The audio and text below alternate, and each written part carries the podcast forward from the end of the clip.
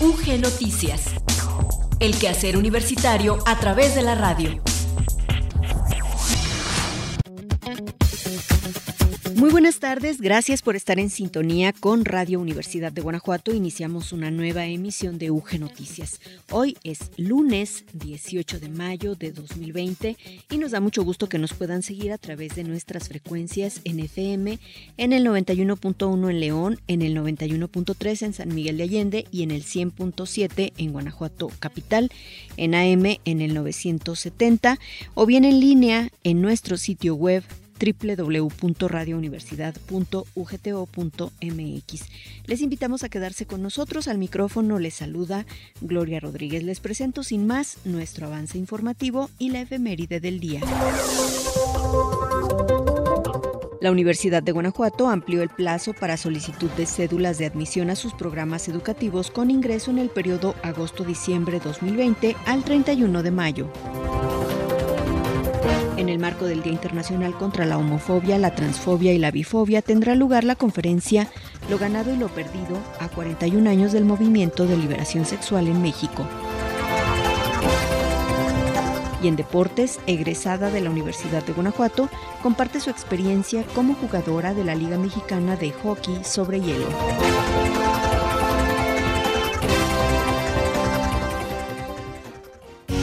Efemérides UG. 18 de mayo, Día Internacional de los Museos.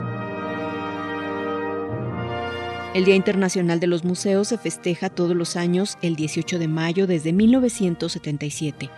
La historia de este día comenzó en la 12 Asamblea General del Consejo Internacional de Museos ICOM, una organización que se dedica a promover y proteger a los museos en situaciones de emergencia. El Día Internacional de los Museos tiene como objetivo concientizar sobre la importancia de estos lugares, que son un medio importante para el intercambio cultural, el enriquecimiento de las culturas y la paz entre los pueblos. Cada 18 de mayo o en fechas cercanas se organizan eventos y actividades para celebrar el Día Internacional de los Museos. En este día tan importante se unen a la celebración varios museos alrededor del mundo, en el 2019 participaron 37.000 de 158 países. El Consejo Internacional de Museos coordina cada año los eventos que se llevan a cabo alrededor de este día, así como un tema o eslogan. De acuerdo con la página oficial de la ICOM, este año el eslogan es Museos por la Igualdad, Diversidad e Inclusión. El Día Internacional de los Museos 2020 tiene como objetivo ser un punto de encuentro para celebrar la diversidad de diferentes comunidades y el personal que trabaja en los museos. También tiene la misión de promover las herramientas para superar los prejuicios que envuelven a la historia o hechos que cada museo cuenta. Aunque por la pandemia derivada del coronavirus todos los museos han tenido que cerrar sus puertas temporalmente, algunos de ellos ofrecen recorridos virtuales que puedes aprovechar y realizar en este Día Internacional de los Museos.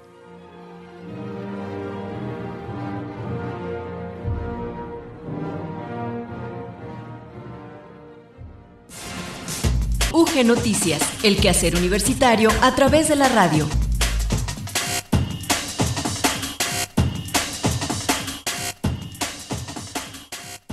En los detalles de la información les compartimos que, en consideración a los escenarios que la actual contingencia sanitaria plantea, el Consejo Consultivo de Rectoras, Rectores y Director del Colegio de Nivel Medio Superior de la Universidad de Guanajuato acordó ampliar el periodo de expedición de cédulas de examen de admisión a todos los programas educativos con ingreso el semestre agosto-diciembre de 2020 al 31 de mayo del año en curso. En sesión virtual del Consejo encabezado por el doctor Luis Felipe Guerrero Agripino, rector general de nuestra institución, el acuerdo fue emitido con fundamento en la Ley Orgánica de la Universidad de Guanajuato y en el acuerdo específico para la flexibilización del proceso de admisión a los programas educativos de la Universidad de Guanajuato expedido el pasado 28 de abril. Cabe recordar que en dicho documento se había determinado inicialmente extender al 15 de mayo del año en curso el plazo para la expedición de fichas para examen de admisión a los programas educativos de la institución. La determinación institucional se tomó a partir de los escenarios altamente dinámicos que la actual contingencia sanitaria presenta y que demanda de las instituciones educativas una gran flexibilidad para adaptarse a las circunstancias imperantes en cada momento.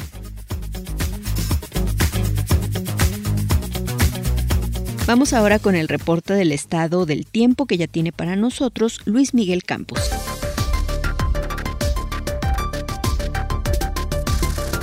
¿Qué tal amigos de Radio Universidad y todos quienes nos escuchan? Excelente inicio de semana, pues ya quiere arrancar la normalidad nuevamente, pero nosotros estamos aquí con ustedes para informarles. Este día la mesa central del país continúa afectada por circulación anticiclónica en niveles medios de la atmósfera. Algunas partes del norte del país tienen lluvia, otras mucho viento y algunas más demasiado calor. Sin embargo, esto se mantiene a lo largo y ancho del país con temperaturas muy elevadas. En nuestro entorno prevalece el cielo despejado por la mañana, con incrementos ligeros hacia la tarde-noche. Algunas lluvias dispersas la mañana y noche escaso el ambiente durante el día caluroso y tenemos vientos del suroeste con algunas rachas moderadas. Pues las temperaturas al alza, zona norte esta tarde 31 a 33 las máximas y mañana por la mañana las mínimas 11 a 13. La zona centro y sur, corredor industrial, tarde 34 a 36 grados y mañana por la mañana 13 a 15 grados la salida del sol a las 7 de la mañana con 5 minutos y se estará ocultando por ahí a las 8 de la noche con 17 minutos.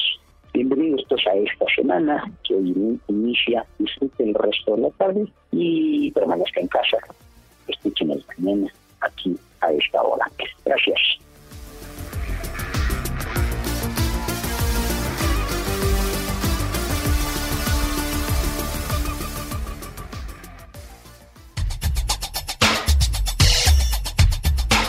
Entrevista UG.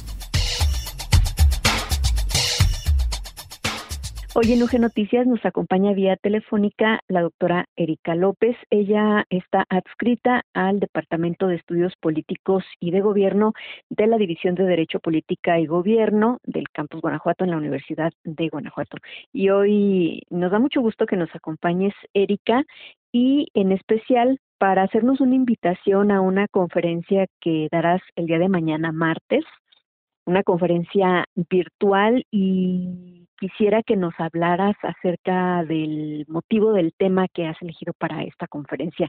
Gracias por estar aquí en Radio Universidad. Gracias, Gloria. Gracias a ti por la invitación y por siempre abrir tus micrófonos y el espacio para este, que compartamos los eventos y todo lo que tenemos. Te agradezco mucho. Sí, tenemos el mañana martes una conferencia virtual en el marco del 17 de mayo, que fue el domingo pasado, que es el día contra la homofobia, transfobia, lesbofobia y bifobia. Y bueno, la universidad siempre hace este tipo de eventos, ahora las condiciones sanitarias nos llevan a hacerlo virtualmente.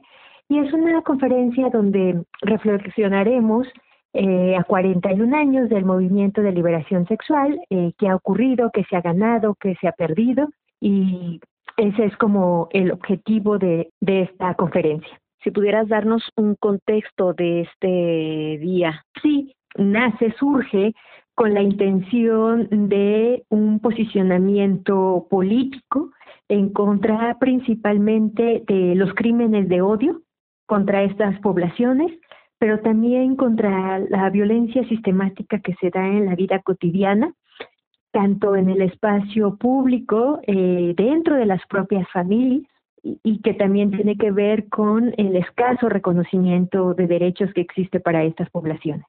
Y dentro de tu charla, si nos pudieras adelantar un poco, ¿se ha ganado más, se ha perdido más? Claro, vamos a hacer una, una reflexión primero. ¿Qué ha significado? Eh, ¿qué, ¿qué, significó ah, el surgimiento de esta movilización, de esta acción colectiva en México a finales de los años eh, 70? Lo que representó para, dentro de un contexto de un, eh, social conservador, de un sistema político autoritario, como la importancia también de los movimientos feministas que hicieron posible las luchas de, la liberación eh, sexual en torno sobre todo esa liberación sexual que no era la heteronormada y la y la cisnormada. Ver la, importancia cómo hay quiebres a este sistema monolítico que, que si bien empieza desde los años 70 va poco a poco avanzando paulatinamente hacia eh, los inicios del siglo XXI, cuando los derechos humanos cobran más fuerza, pues se permite ejercer la, los derechos humanos se instauran como una gramática universal libre de ideología, a la cual los grupos de la diversidad sexual y de género recurren como una zona discursiva de refugio donde se pueden ejercer el litigio estratégico, porque si bien ya existía litigio estratégico en, en el mundo y en México, pero es hasta cuando los derechos humanos también las convenciones donde están eh, las feministas eh, y las mujeres feministas lesbianas que empiezan a abrir espacio para los derechos de la salud reproductiva, la salud sexual, empiezan a hacer posible a construir leyes supranacionales que eh, resguardaban a estos grupos y eso hace posible que los estados-nación democráticos que se, eh, están adheridos a este tipo de derechos, pues se les pueda obligar. Eh, los grupos, las organizaciones LGBT y, y más empiezan a aprender estas nuevas gramáticas de derecho internacional en torno a los derechos humanos y construyen un litigio estratégico a causa de los derechos humanos esto empieza a ser posible varias reformas, lo que no se ha logrado a partir de los congresos o por decretos presidenciales o protocolos, políticas públicas, se empieza a lograr estos derechos a partir de las Cortes Supremas.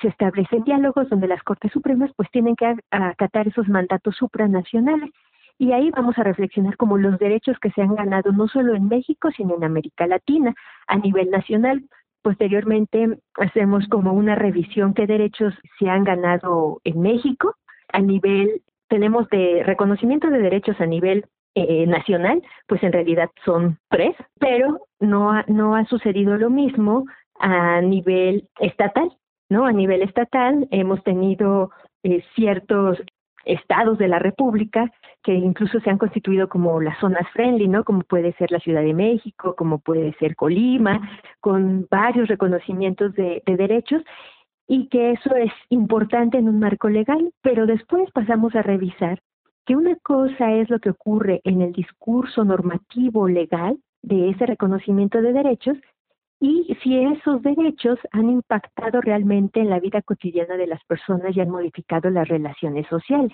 Y entonces, bueno, también ahí revisamos cómo todavía hay este, mucha discriminación, mucha violencia. Y entonces, bueno, em, en términos generales es como mirar eh, los aportes, los avances, pero también revisar todavía lo que falta. Y esto entraría en lo que se ha perdido, Erika, es decir, se han ganado estos reconocimientos de estos derechos y se han establecido leyes, pero a lo mejor dentro de lo perdido podría entrar esta cuestión en la que a veces para hacer valer esos derechos tienes que recurrir, no sé, a la corte. Pienso en los matrimonios igualitarios, que hay una digamos, una lucha ganada en ese sentido, pero ya cuando baja a los estados, pues cada estado impone sus reglas y puedes lograr un matrimonio igualitario siempre y cuando pues contrates un abogado y lleves un litigio que para ti pues como persona que quieres ejercer ese derecho implica una pérdida no solamente económica, sino también un desgaste en eh, tiempo emocional y en tiempo y en muchas otras cosas. Fíjate que la pregunta que haces es sumamente interesante, Gloria, porque tiene que ver con algo que se ha peleado mucho, que es la judicialización de los derechos. Entonces, siempre que se quiere ejercer un derecho, hay que judicializarlo. Se tiene que llevar un proceso.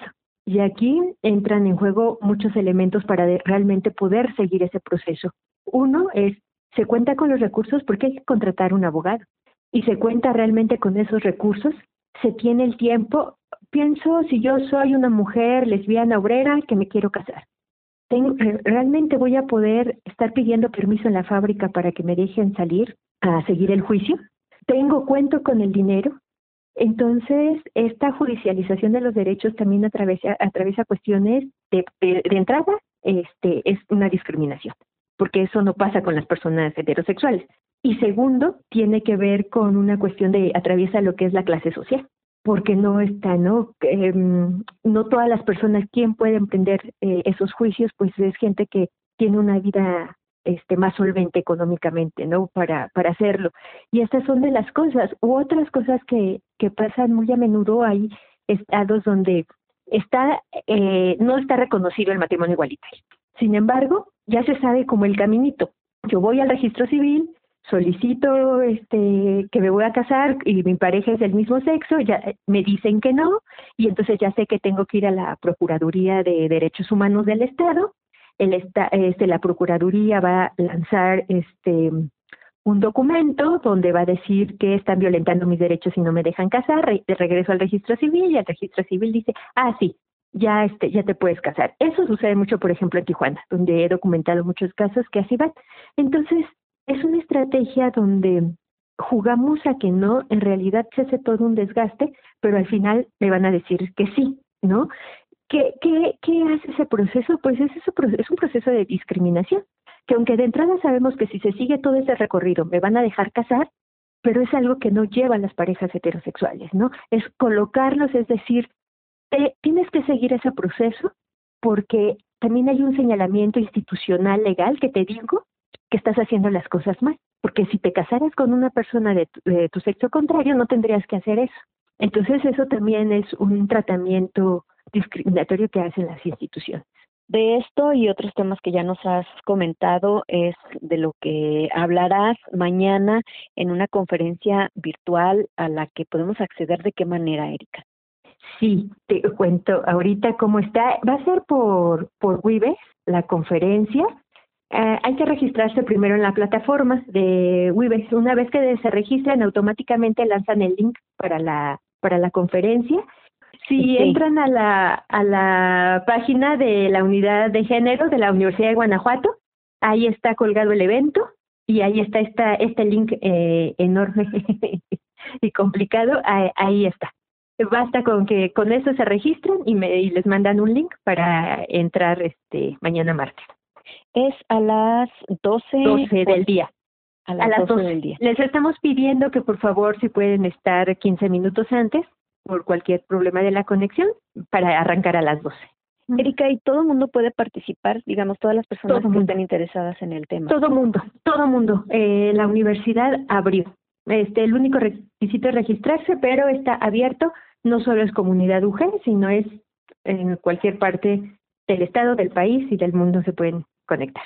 Algo que quieras agregar en torno a esta presentación que tendrás mañana, lo ganado y lo perdido a 41 años del movimiento de liberación sexual en México? Bueno, yo sé que ahorita hay una prioridad que, que nos aqueja a todo el mundo, que es COVID-19, ¿no? la pandemia, es ahorita salvar la vida, no infectarse, eh, la crisis económica, son, es lo que más nos está premiando cotidianamente y en todo momento, pero no olvidar que existen también otras violencias, ¿no? No olvidar que no nos no, no podemos concentrarnos solo eso ni dejar otros puntos sustantivos y voltear a ver estas poblaciones que, o sea, que hay un contexto violento de eh, que arroja a estas poblaciones a condiciones de vida indigna y que es importante tener contacto, cercanía, conocimientos, información de qué es lo que ocurre. Eh, bueno, en la conferencia voy a dar cifras de, eh, de homicidios, este, de otros tipos de violencia, de las condiciones laborales,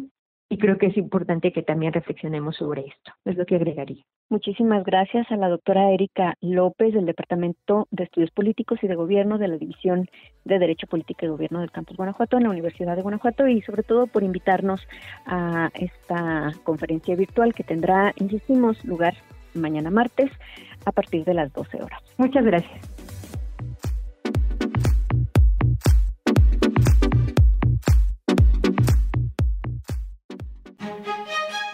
Cultura UG. En UG en tu casa hay una sección dedicada a la recreación. Ahí hay un apartado donde la comunidad UG opina. Vamos a escuchar a continuación a la doctora Elba Margarita Sánchez Rolón, quien habla del programa editorial universitario.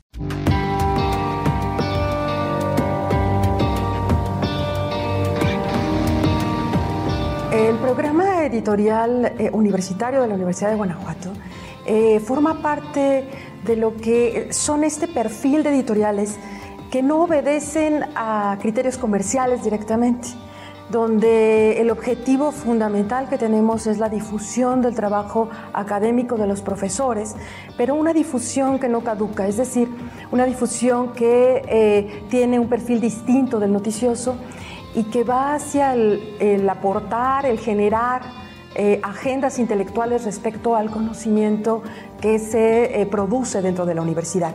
Es decir, el programa editorial universitario tiene como obligación y compromiso el buscar que esos productos que pueden manifestarse en forma de libro puedan llegar a diferentes espacios, eh, que son espacios, como decía, en ocasiones de venta, pero cuyo objetivo es que el libro llegue a las manos del lector, pero también espacios como las bibliotecas, que es donde se quedan y a través del tiempo otros investigadores y estudiantes pueden dar continuidad a líneas que abrieron eh, y problemáticas que abrieron investigadores de nuestra institución.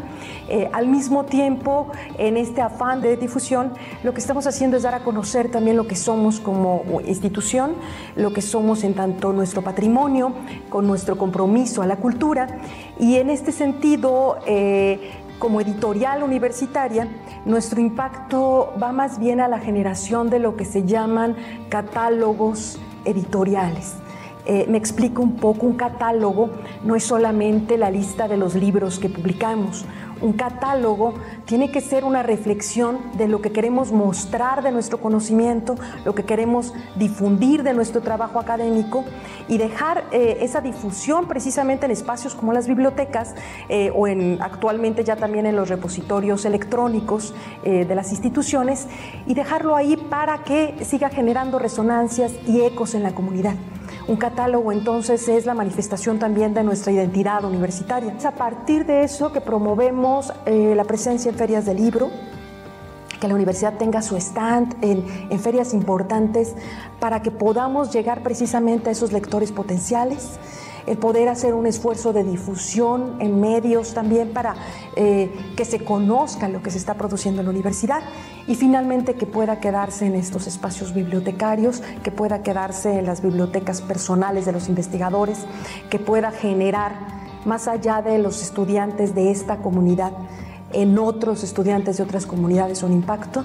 Eh, y así asumimos esa función en el panorama eh, nacional.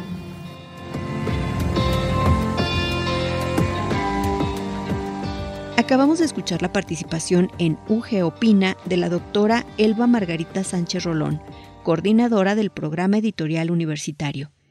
Para escuchar esta y otras colaboraciones, les invitamos a visitar el sitio www.ugto.mx diagonal UG en tu casa. Deportes UG.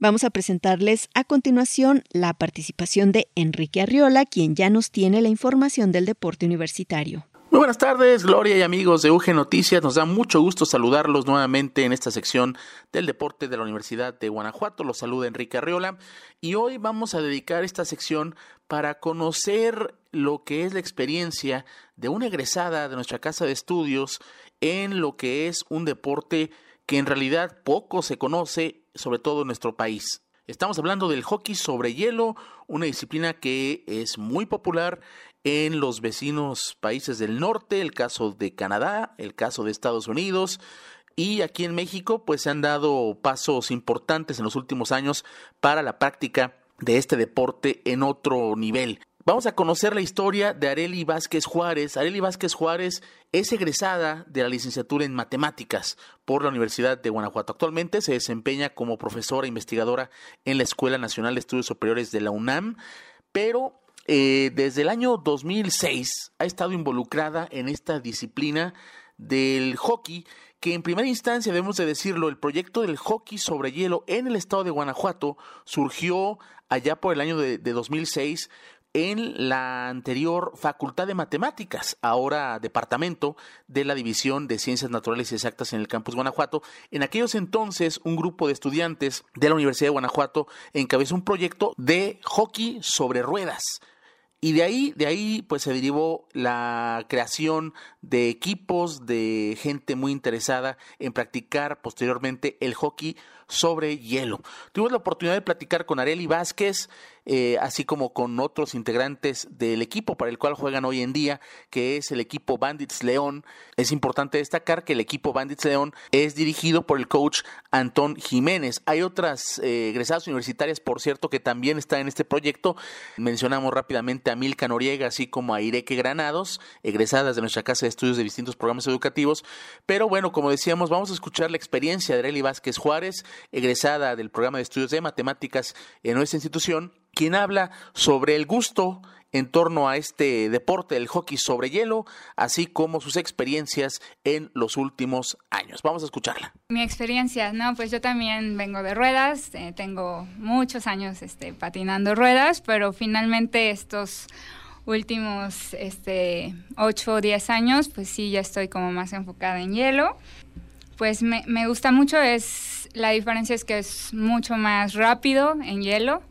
Eh, yo estaba estudiando un posgrado en el extranjero y eh, por, por, ahí por el 2006 y yo venía a jugar este, a, a las a los primeros partidos que se armaban, ¿no? Donde se juntaban las chicas que estábamos interesadas en jugar hockey sobre hielo y cuando me hablaron del proyecto yo luego luego me apunté y dije, sí, no importa que tenga que viajar, quiero estar ahí, o sea, siempre toda la vida me, me ha gustado mucho como este deporte. ¿Y, por qué razón? ¿Qué es lo que te, qué es lo que te llamó la atención de, de practicar eh, el hockey sobre hielo en este caso. Sí, lo que más me gusta es la velocidad. Digo, creo que el público no me ve, pero soy una persona pequeña que no parece que juegue hockey. Entonces, mi única oportunidad es eh, patinar rápido, ¿no? Si me alcanzan, estoy en problemas. Ahorita como estamos es eh, rentamos las horas de hielo a la pista de León, la que todos conocemos, y eh, recientemente también estamos complementando eh, con entrenamiento en piso, ¿no? O sea, gimnasio este, y ejercicios de técnica de tiros este, o mismo de patinaje en tableros o hielo sintético que le llaman, ¿no? Entonces son como pequeños cuadros que puedes armar así como rompecabezas y pues te sirve como si fuera hielo, ¿no? O sea, se supone que se puede patinar ahí, pero la verdad es que nada más pues nos gusta para hacer los tiros, ¿no? Pero entonces pues sí te ayuda mucho, ¿no? Complementar porque pues la renta del hielo es como muy cara y este y tienes que complementar con una preparación física, ¿no? Condición, fuerza, potencia, entonces sí es como un programa muy completo. El hockey sobre hielo es un deporte muy exigente, ¿no? Es el patinaje más el control del puck con el stick, ¿no? Entonces, realmente el coach como siempre lo menciona, de la cintura para arriba es una cosa, de la cintura para abajo es otro rollo. O sea, realmente tienes que desarrollar las dos partes. Ahí están pues las palabras de Areli Vázquez Juárez, egresada de la licenciatura en matemáticas de nuestra casa de estudios. Sin lugar a duda, una perspectiva muy interesante sobre lo que es este deporte de contacto, de velocidad, de habilidad, como es el hockey sobre hielo. Y por supuesto, nos da mucho gusto que egresados de nuestra casa de estudios puedan encabezar esfuerzos como este para desarrollar una disciplina deportiva que insistimos todavía todavía le falta ser más popularizada en México, pero se han dado pasos muy importantes eh, alrededor de la creación de una liga, de una liga tanto femenil como varonil en distintas categorías, también hay que mencionarlo, y donde por cierto el equipo Bantis León pues se ha alzado con el título eh, en los últimos dos años, y eso por supuesto también es importante mencionar en torno al nivel que tiene este equipo de hockey sobre hielo del estado de Guanajuato y donde se desempeñan estas egresadas universitarias. Con esto concluimos, regresamos los micrófonos con Gloria, se despide de ustedes Enrique Herrera. Muchas gracias y nos escuchamos el próximo miércoles.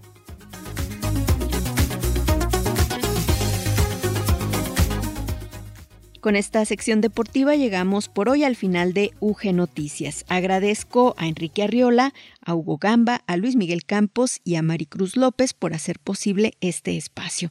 Al micrófono, Gloria Rodríguez, le deseo que pase un excelente inicio de semana y le invito a seguir, por supuesto, en sintonía con la frecuencia de Radio Universidad de Guanajuato. Nos escuchamos mañana a partir de las 14 horas. Hasta entonces. UG Noticias el quehacer universitario a través de la radio. UG Noticias es una producción de Radio Universidad de Guanajuato, Sistema de Radio, Televisión e Hipermedia.